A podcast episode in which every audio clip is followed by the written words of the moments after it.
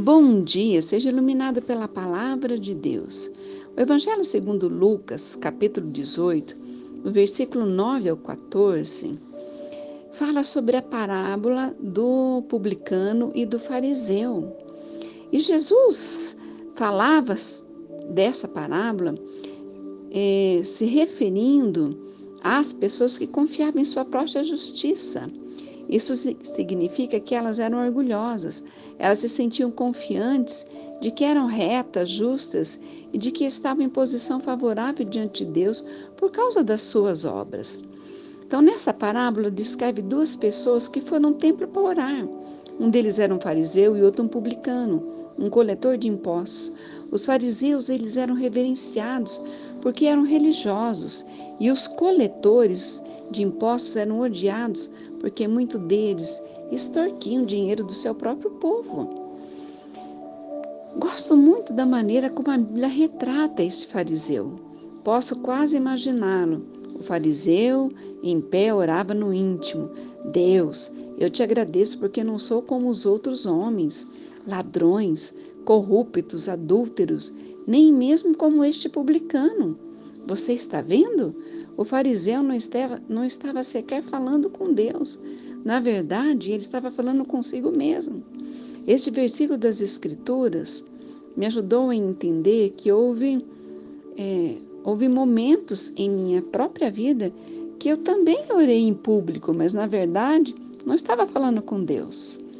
A minha preocupação é, era o modo como a minha oração soava diante das pessoas. Mas isso um dia mudou. É. Mas vamos ver ali sobre o fariseu. O fariseu continuou seu monólogo consigo mesmo. Ele se comparava favoravelmente com os outros, a quem considerava inferiores, ladrões, corruptos e adúlteros, ou até mesmo este coletor de impostos aqui. Ah, aquele fariseu estava dizendo: Obrigado, Deus, porque eu não sou como ele. Isso mesmo, obrigado por eu ser tão santo. Aqueles fariseus, eles eram dizimistas nas mínimas coisas. Eles davam 10% de cada coisa colhida, como a hortelã, as ervas, de cada grão e especiarias. Eles não deixavam de dar os seus dízimos, mas eram corrompidos até a alma. Jesus se referiu a eles como um monte de sepulcros caiados, cheios de ossos né, de homens mortos. Jesus tinha um problema com os fariseus, porque eles faziam uma exibição, exibição convincente, mas tinham corações corruptos. É muito fácil desenvolver uma atitude de que eu sou melhor do que você, quando nos comparamos com outras pessoas.